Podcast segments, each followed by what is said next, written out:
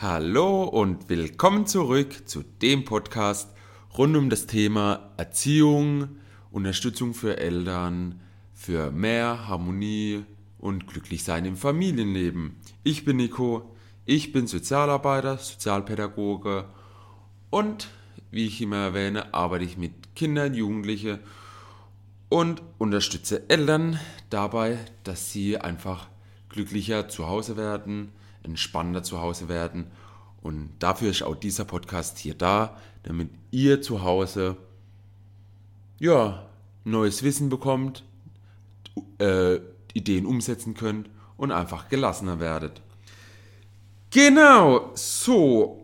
Ähm, ich bin in den letzten Folgen, in einigen Folgen immer wieder über dieses Thema der Kommunikation gestoßen ich, teilweise habe ich auch Vornamen schon genannt, wie beispielsweise herausforderndes Verhalten ist misslungene Kommunikation. Das heißt, wir sprech, ich spreche immer wieder von Kommunikation. Doch was ist eigentlich Kommunikation? Und von daher wird, wird die heutige Folge erstmal ein grober Überblick für euch sein, was ist überhaupt Kommunikation, wie kann man das aufteilen und Gibt es da Möglichkeiten, das methodisch auch einzusetzen, gerade im Umgang mit unseren Kindern und Jugendlichen, so dass wir oder dass ihr dann auch natürlich das effektiv nutzen könnt und vielleicht auch dort zu Hause, wenn ihr euch reflektiert, erkennt, ah, da gibt es Muster, das sind immer wieder gleiche Situationen, vielleicht wegen der Kommunikation, die sich verändern lassen und somit auch eine Veränderung zu Hause stattfindet. Ähm, ich würde mal mit einem Zitat beginnen, beziehungsweise mit einem Aktion von Paul Watzlawick, der gesagt hat, man kann nicht nicht kommunizieren. Und zwar geht es bei dieser Aktion darum, der hat es erkannt, dass wir Menschen, egal wie, in jeder Situation miteinander kommunizieren. Das heißt, es gibt die verbale Kommunikation, das ist das, was ich gerade tue, dass wir sprechen. Es gibt aber auch, wenn man jemand gegenüber sitzt oder gegenüber steht oder sowas, die nonverbale Kommunikation. Und damit ist das gemeint, was der Watzlawick gesagt hat, im Prinzip, dass wir, wenn wir gegenüberstehen und nicht sprechen, trotzdem miteinander kommunizieren und zwar über diese nonverbale Kommunikation. Und in der heutigen Folge, eben auch jetzt, gehe ich nämlich genau auf diese zwei Unterschiede erstmal ein, gebe euch einen kurzen Überblick, was ist verbale Kommunikation, was ist nonverbale Kommunikation und in den nächsten Folgen steige ich dann tiefer ein. Ihr lernt dann auch wieder eine, oder ihr lernt dann schon eine Methode kennen, die man auch nutzen kann, wirklich im Alltag und dürft ihr dann natürlich gern umsetzen. Beginnen wir mit der verbalen Kommunikation. Was ist die verbale Kommunikation? Also verbal ist dann im Prinzip alles, was wir sprechen, was wir sagen, wenn wir mit dem Gegenüber, in dem Fall kommunizieren, verbal. Ähm, die verbale Kommunikation hier vorneweg schon kann in mehrere Botschaften aufgeteilt werden. Das nennt sich das Vier-Ohren-Modell ähm, gibt vielleicht auch einen anderen Namen dazu. Ich kenne es unter dem Vier-Ohren-Modell. Werde ich in einer Folge auf jeden Fall vorstellen für euch, dass eben das, was wir sprechen, mehrere Botschaften enthalten kann und dadurch eben zum Beispiel das zu der Vorname, dass es zu einer misslungenen Kommunikation kommt. Einfach weil ich was gesagt habe und der andere hat es falsch verstanden. Das kennt man vielleicht. Und von daher kann man beim Sprechen mehrere Botschaften aussenden. Ähm, Natürlich kann in der Verba oder kommt es in der verbalen Kommunikation auch dahin, wie man was ausdrückt. Beispielsweise, ob ich sage, du musst oder ich kann ja auch sagen, du sollst. Und man kann es natürlich auch umändern und sagen, ich möchte, ich will. Das heißt, allein schon da durch diese Veränderung der Wörter ändert sich unsere Sprache. Und es ist ähm, methodisch einsetzbar, sage ich jetzt mal. Das heißt, wirklich diese Sprache als Methode kann man wirklich nutzen. Es gibt zum Beispiel den Ansatz der gewaltfreien Kommunikation von Marshall Rosenberg. Finde ich auch sehr cool, diesen Ansatz, diese Methode. Werde ich auch in einer Podcast-Folge euch noch erklären. Kommen wir auch noch drauf zu sprechen. Da geht es zum Beispiel auch darum, dass man viel in Ich-Botschaften spricht. Ähm, genau. Wie gesagt, kommt in einer weiteren Folge. Einfach für euch mal, dass ihr das auch gehört habt. Es kommt bei uns oder im Umgang mit unseren Kindern und natürlich nicht nur mit den Kindern, überall, wo wir kommunizieren verbal, kommt es wirklich darauf an, wie spreche ich, welche Wörter benutze ich, ähm, welche Botschaft übermittle ich. Und von daher kann es hier genau zu diesen Konfliktpunkten kommen, die wir mit unseren Kindern oder mit, einfach mit anderen Menschen haben. Und wenn wir da genauer darauf achten, im Alltag uns da auch mal ein bisschen beobachten, wie spreche ich mit, mit den anderen Menschen, dann werden wir wahrscheinlich oder werdet ihr finden, dass es vielleicht auch oft an der verbalen Kommunikation liegt, dass es zu Konfliktpunkten kommt. So viel erstmal natürlich zur verbalen Kommunikation. Kommen würde ich mal noch die nonverbale Kommunikation ansprechen. Die nonverbale Kommunikation ist im Prinzip alles, was wir nicht aussprechen. Das heißt, wenn ich jemand gegenüberstehe, seine Körpersprache, das kann sein, zum Beispiel seine Mimik und Gestik, es kann aber auch eben einfach seine Haltung sein. Wie steht er gegenüber von mir?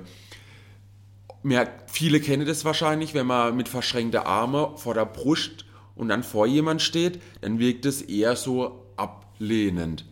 Wenn er die Hände jedoch offen hat, dann ist es schon eine ganz andere Haltung und man wird ganz anders wahrgenommen. Das heißt, auch hier ist genau diese Kommunikation untereinander.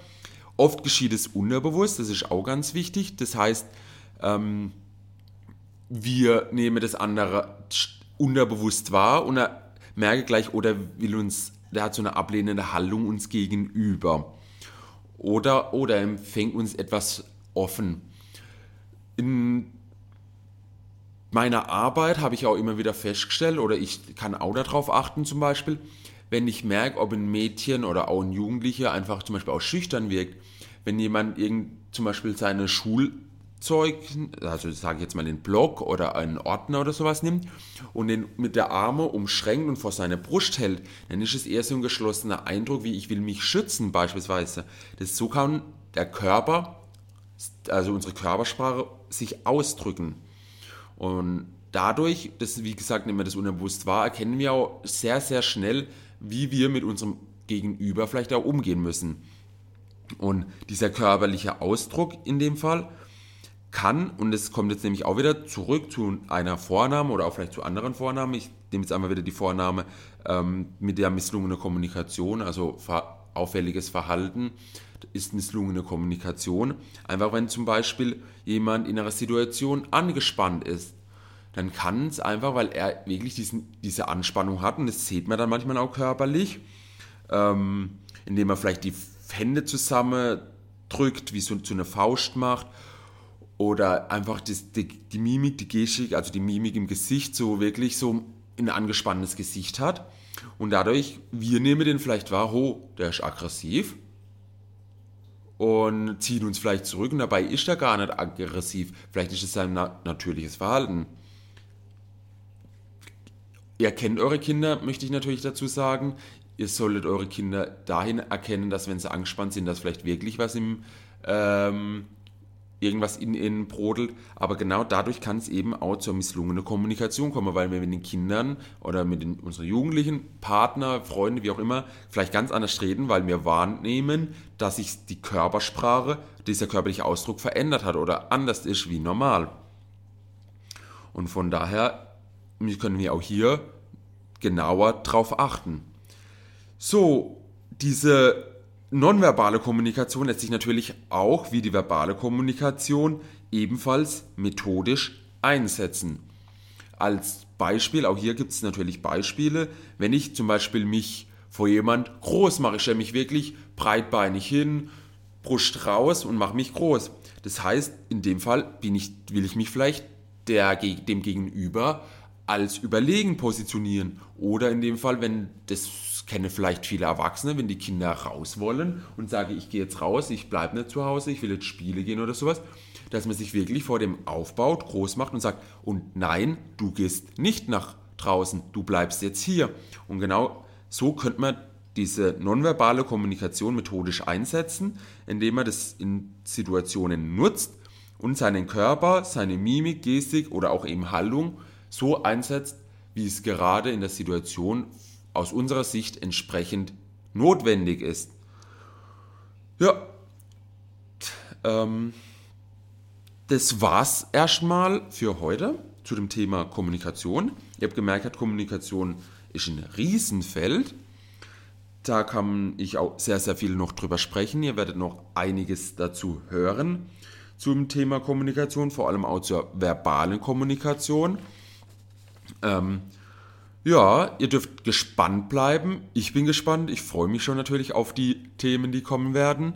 Ich hoffe, euch hat die Folge gefallen und wünsche mir natürlich, dass ihr mir Feedback sendet, wie immer, feedback at einefragedererziehung.de, liked meine Facebook-Seite oder meine Instagram-Seite, teilt diesen Podcast oder besucht meine Webseite einefragedererziehung.de. Dort könnt ihr euch, wenn ihr wollt, natürlich für ein kostenloses Erstgespräch melden. Und da können wir gerne mal über auch sowas wie Kommunikation, wie kann ich die Kommunikation methodisch bei mir zu Hause einsetzen, sprechen. Ich wünsche euch eine schöne Woche. Bis dahin, alles Gute